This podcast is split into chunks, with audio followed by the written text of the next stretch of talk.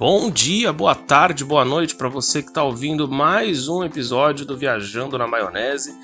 Dessa vez com um sonzinho de chuva ao fundo, não sei se dá para ouvir, mas está caindo o céu aqui hoje. E hoje nós vamos responder uma pergunta que é: Deus existe? Uma pergunta que eu quero responder para você. Antes de qualquer coisa, deixa eu só dar os devidos créditos ao a ideia, né? De onde veio essa ideia de fazer o podcast com esse tema, né? Que é o tema de hoje. A ideia vem de um dos meus podcasts favoritos, inclusive atualmente é o podcast que eu mais ouço, que é o Potter Entrevista da Gaúcha ZH. O Luciano Potter ele entrevista nesse, nesse podcast durante uma temporada inteira várias pessoas fazendo a mesma pergunta para elas. Na temporada atual, ele está fazendo essa pergunta: Deus existe? E ele entrevista pessoas das mais variadas ali. Tem entrevista, por exemplo, com o Walter Casagrande, com o Flávio Morgenstern. Eu não sei como fala o nome dele, acho que é assim que fala. Uh, tem o Pondé, tem um pessoal muito bacana mesmo. É, eu gostei muito do, do, episódio com o Flávio Morgenstern, gostei do episódio com o Marco Antônio Villa também o Pirula, o Iago Martins, do Dois Dedos de Teologia, tem vários episódios super bacanas dessa temporada aí que são legais de se ouvir. Eu, como não tenho a importância desses convidados, não conheço o Luciano Potter, não tenho contato, uh, não tem como eu responder isso lá, né? E eu quis responder essa pergunta quando eu ouvi alguns desses episódios e então é por isso que a gente vai responder aqui hoje. Deus existe? ok? Então fica aí a dica. Se você quiser ouvir também o, o Potter Entrevista da Gaúcha ZH, é um ótimo podcast para se ouvir aí. Hoje nós vamos responder essa pergunta e se você está procurando uma, uma resposta simples, a resposta simples é sim, Deus existe. Então você já pode até desligar o, o, podcast e ouvir o próximo. Você já pode, sei lá, fazer o que você queria fazer depois de ouvir esse episódio. Sim, Deus existe. Mas eu quero me aprofundar dentro da minha resposta. Então, se você quer um, uma resposta mais aprofundada, fica aí que a gente vai conversar nos próximos minutos a respeito disso. Bom, se você não me conhece, eu sou pastor, né? Dentre outras coisas, né? É, sou professor também, sou uma tentativa de, de cozinheiro, cover da Kelly Key nas horas vagas. Né? Faço bastante coisa, mas uma das coisas que eu faço é eu sou pastor. E nesse tempo, como pastor, eu já observei em vários casos, e se tem outros pastores, outros líderes me ouvindo, porque nós, como, como os líderes cristãos, a gente acaba tendo uma, uma visão de observar o comportamento das pessoas um pouco, um pouco maior. E eu tenho observado durante esse tempo como pastor que algumas pessoas parecem agir como se Deus não existisse. Pessoas que dizem que amam a Deus, pessoas que estão ali dentro da igreja, pessoas que inclusive às vezes estão até exercendo alguma função ali dentro do, do ministério, em alguns momentos parece que elas agem como se Deus não existisse, parece que elas agem como se não amassem a Deus. Então, foi a partir desse raciocínio que há um bom tempo eu tenho pensado nisso, né? Parece que Deus não existe para essas pessoas. Será que elas já se perguntaram se Deus existe? E é meio louco, você deve estar tá pensando que eu estou fazendo papel de, de advogado do, do diabo nessa hora, né? Parece que eu estou tentando advogar pro diabo nessa hora, porque eu tô querendo fazer essas pessoas que já são aparentemente fracas na fé se perguntarem se Deus existe, sendo que as atitudes delas já são como se Deus não existisse. Sendo assim, aparentemente essas pessoas ao fazerem essa pergunta, elas vão se desviar de vez da igreja. Eu não sei se talvez seja essa a, a ação delas. Espero que não. Espero que não, mas eu acho importante fazer esse questionamento. É importante a gente se questionar, é, é, a gente parar num momento da nossa vida e falar: peraí, Deus existe? E a gente começar a, a colocar os pontos em cima disso, sabe? Para responder essa pergunta para nós mesmos. Eu mesmo tive esse momento da minha vida que eu precisei me perguntar se Deus existe. E graças a Deus eu cheguei na conclusão que sim. Mas mais importante do que fazer essa pergunta, né, se Deus existe, é a gente perguntar como Deus existe. Quem é Deus? Como eu vejo Deus porque de repente você acredite que Deus exista, mas a sua definição de Deus não é a definição cristã. Às vezes a sua definição de Deus não é a definição é, bíblica ali, judaico-cristã, e você tem uma definição de quem é Deus muito mais próxima de outras religiões, de repente próxima ao islamismo, ao budismo, é, shintoísmo, espiritismo e por aí vai, entre outras religiões ali que, que não se aproximam da fé cristã. Então é fundamental, é importante que se você nunca fez essa pergunta para você mesmo, que você faça. Deus existe? Deus. Quem é Deus? Como Deus é? Porque uh, as, as, nossas atitudes vão guiar, vão ser guiadas por quem nós acreditamos que Deus é. A forma como eu vou agir, a forma como eu vou viver a minha vida, se eu me considero uma pessoa que acredita em Deus, independente de ser cristão ou, ou de outra religião, mas se eu sou uma pessoa que acredita em Deus, a, minha crença em Deus precisa definir como eu vou viver a minha vida. E eu acho que os cristãos fazem muito pouco essa pergunta para si mesmos, né? Não é à toa que, apesar de do cristianismo ser a maior fé do mundo, a, a gente tá cheio de, de, cristãos que não agem como se fossem cristãos. A gente tá, tá tá cheio de cristão, por exemplo, que diz que, que ama a Bíblia, que ama Jesus e, por exemplo, defende o porte de armas. Se você conhecesse o mínimo de Jesus, você ia saber que é um absurdo defender o porte de armas, ainda que para se defender. Ainda que para se defender, ainda que para defender a própria família, é um absurdo defender o porte de armas. E, eu, e quando eu falo isso, eu estou falando contra a minha própria vontade, cara. Porque eu sou uma pessoa meio intempestiva em, várias, em vários momentos da minha vida. E, e eu eu acredito que se eu tivesse uma arma na mão para defender minha família, eu ia matar assaltante a rodo. E, e, o meu desejo era ter uma arma, mas eu não tô querendo cumprir a minha vontade, eu quero cumprir a vontade de Deus. Eu sei que Deus não se agradaria da possibilidade de, de eu considerar a possibilidade de tirar uma vida. Esse é um exemplo, sabe, de pessoas que, que são cristãos que, e que dizem que, que se dizem cristãos, mas defendem um absurdo como esse, dentre vários outros. Então a gente precisa sempre analisar, porque parece que, apesar da fé cristã ser a maior do mundo, a gente também é a fé que tem mais pessoas que, que que fazem tudo do jeito errado, né? Que fazem tudo do jeito que a, o nosso guia, nossa, o nosso livro guia, que é a Bíblia, a gente faz ao contrário do que, do que o nosso guia diz. Se você pega um muçulmano, ele segue o Alcorão à risca, cara. O muçulmano ele conhece o Corão inteiro quando já é criança. Olha qual que é a diferença, né? Se você pega os, os budistas, cara, a forma deles de viver a vida é, é impressionante como eles são fiéis à fé que eles têm entre outras religiões. Eu vou ficar citando outras, porque senão vai ficar até parecendo que eu estou fazendo propaganda para essas religiões, mas nós, como cristãos, parece que a gente não vive à risca o Cristo que nós acreditamos. E a partir disso que eu comecei a fazer essa, essa reflexão: será que Deus existe para a maioria das pessoas que se dizem cristãos? Porque eles agem como se Deus não existisse. Agora vamos direto ao ponto. Eu quero deixar claro que é, é, aqui eu estou falando com os cristãos. Eu não estou falando com os ateus. Então, se você é cristão e estava ali, sabe, esfregando as mãos com aquele sorrisinho malicioso, pronto para mandar esse episódio para o seu amigo ateu, esse episódio não é para os ateus. Esse episódio é para os cristãos dependendo de como ele for, do feedback que eu tiver dele, eu posso fazer sim é, um, um, episódio Deus Existe, parte 2, para ateus. Eu faria com o maior prazer, mas esse objetivo é falar com os cristãos. A primeira pergunta que você tem que se fazer é: Deus é o que para você? Deus é um espírito? Deus é uma energia? Deus é um conceito? Deus é uma ideia?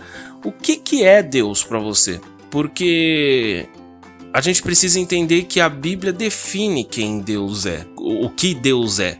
A Bíblia define exatamente o que Deus é, porque a Bíblia diz que Deus criou o homem à sua imagem e semelhança. Imagem, ou seja, Deus é uma pessoa. Ele tem dois braços, duas pernas, ele tem uma cabeça com dois olhos, ele é igual você. Deus é, ele, ele tem a, a, a nossa imagem porque nós fomos criados à imagem dele. Nós fomos criados à imagem e semelhança de Deus, ou seja, Deus tem a nossa imagem e é semelhante a nós. Como assim? Deus ele tem os nossos sentimentos. Deus ele se alegra, Deus ele ele fica irado e Deus ele se entristece. Isso é importante saber, Deus se entristece. Então, quando eu tenho uma definição de que Deus não é uma pessoa, eu não me importo com a imagem e semelhança de Deus. Se Deus para mim é um conceito, é uma ideia, é muito mais fácil eu agir de forma que desagrada a Deus sem sentir peso nenhum em cima das minhas atitudes. Se eu acredito em Deus como uma energia positiva, é muito mais fácil para mim é, tomar atitudes que desagradam a Deus, sabendo que elas desagradam a Deus. Mais importante dizer isso, sabendo que elas desagradam a Deus e não me importando com essas atitudes e não somente não me importando como muitas pessoas dentro da igreja, inclusive, fazem, que é cometer o, o pecado, que é fazer aquilo que desagrada a Deus e postar nas redes sociais para todo mundo ver e se orgulhar disso, pessoa falar a respeito disso como se fosse uma coisa bacana bacana. É porque para essas pessoas Deus provavelmente é só um conceito, é uma ideia, é uma energia positiva e é muito mais fácil para nós trair ideias.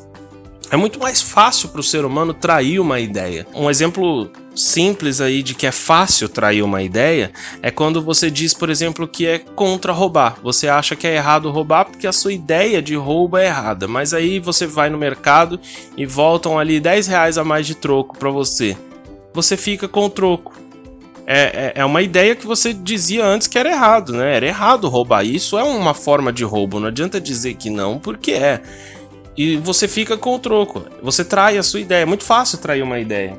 Porque quando você tem só como uma ideia, o que precisa acontecer para você trair essa ideia é uma situação que favoreça você e contraria essa ideia.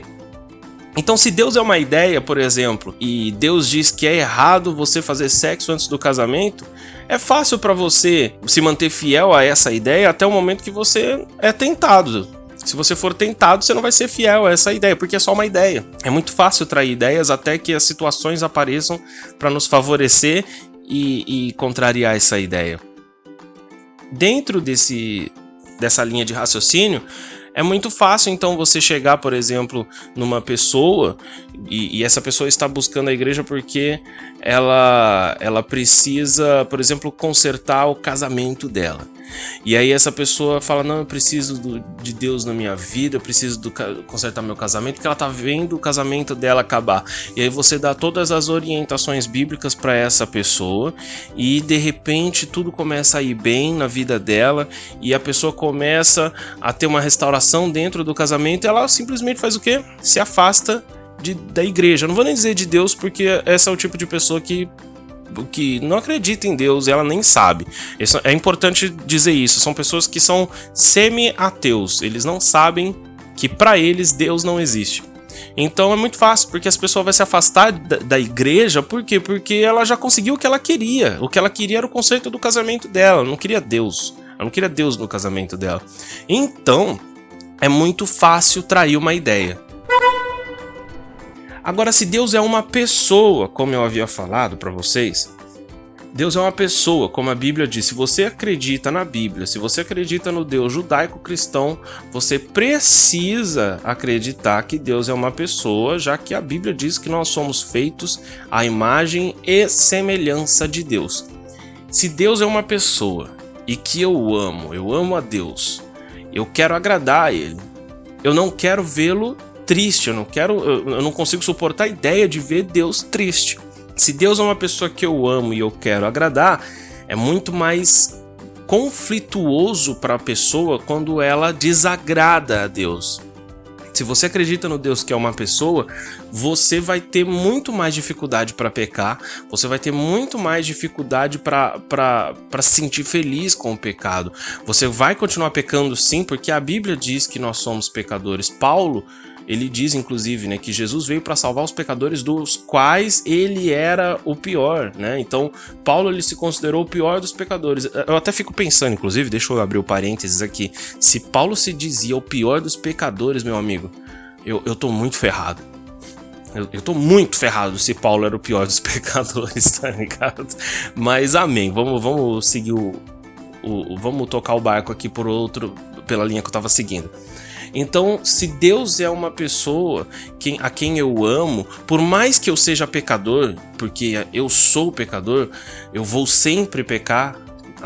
Por mais que eu, eu não queira pecar, eu sempre vou pecar, porque mesmo tendo boas intenções, eu tenho habilidades limitadas. É importante, inclusive, você saber isso, até para você saber lidar com as pessoas, né? As pessoas vão falhar com você mesmo bem intencionadas. Mesmo bem intencionado, eu vou falhar com você, porque mesmo bem intencionado, eu tenho habilidades limitadas. E se Deus é uma pessoa que eu amo, quando eu cometo alguma coisa que desagrada ele, eu tenho vergonha disso. Eu não vou ficar expondo na internet, por exemplo. Eu não vou falar disso para as pessoas como se fosse uma coisa legal. E muito menos eu vou, eu, eu vou me sentir feliz por isso. Eu vou logo pedir perdão. o quanto antes eu vou tentar reparar essa situação. Porque Deus é uma pessoa, quem eu amo, eu quero agradar. E, e não, não me agrada a ideia de saber que Deus está triste por minha causa. É só você seguir essa mesma linha de raciocínio para as pessoas que você conhece de forma mais física. Por exemplo, eu tenho minha esposa e eu tenho as minhas filhas. Cara, eu amo elas. E eu, eu, não quero, eu não quero deixar a minha esposa triste por minha causa. Eu não quero deixar as minhas filhas tristes por minha causa. Então imagina só se se eu amo elas e eu quero vê-las felizes e eu não quero entristecer elas, se eu fizer algo, como eu faço, né? Porque eu sou falho. Mas se eu fizer algo que vai entristecer elas, eu não vou me orgulhar disso. Eu vou pedir perdão, eu vou tentar reparar a situação. Eu não vou continuar vivendo como se nada tivesse acontecido. É muito importante a gente entender que Deus funciona da mesma forma. Se eu amo a Deus, Deus é uma pessoa a quem eu quero agradar, então as coisas que desagradam a Ele não me fazem feliz não me fazem feliz. E eu, eu, eu, conheço pessoas, por exemplo, que estão tentando viver ali dentro da igreja e, e para elas é uma tortura viver uma vida correta. Parece que, tipo assim, agradar a Deus é, é a pessoa, para agradar a Deus, ela precisa viver uma vida de tortura. É porque essa pessoa não ama a Deus. Porque quando você ama, é fácil para você abrir mão de coisas que antes você gostava, porque o seu amor por ele é maior do que o amor pelas coisas que você gosta.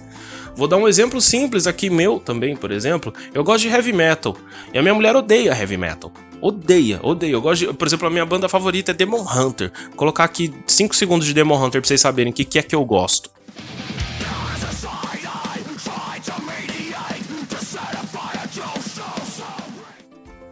Tá vendo? Isso aí que acabou de tocar é o que eu gosto. Minha mulher odeia, cara.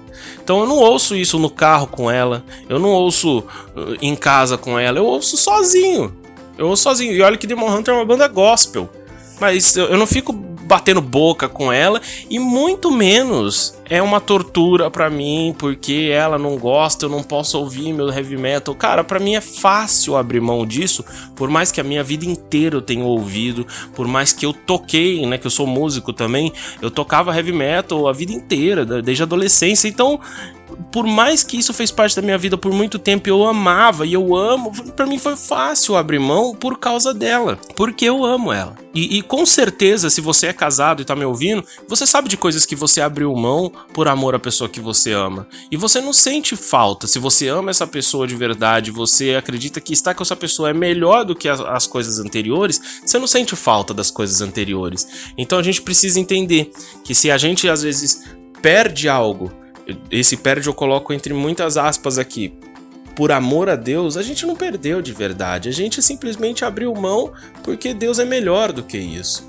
Então, é muito, muito fácil abrir mão. Inclusive, uh, ah, para essas pessoas que chegam à conclusão de que é uma tortura e tudo mais, você pode reparar que essas pessoas elas não vão gostar, por exemplo, se a igreja prega uma mensagem que vai confrontar o estilo de vida dela, porque essa pessoa não tá afim de ser confrontada.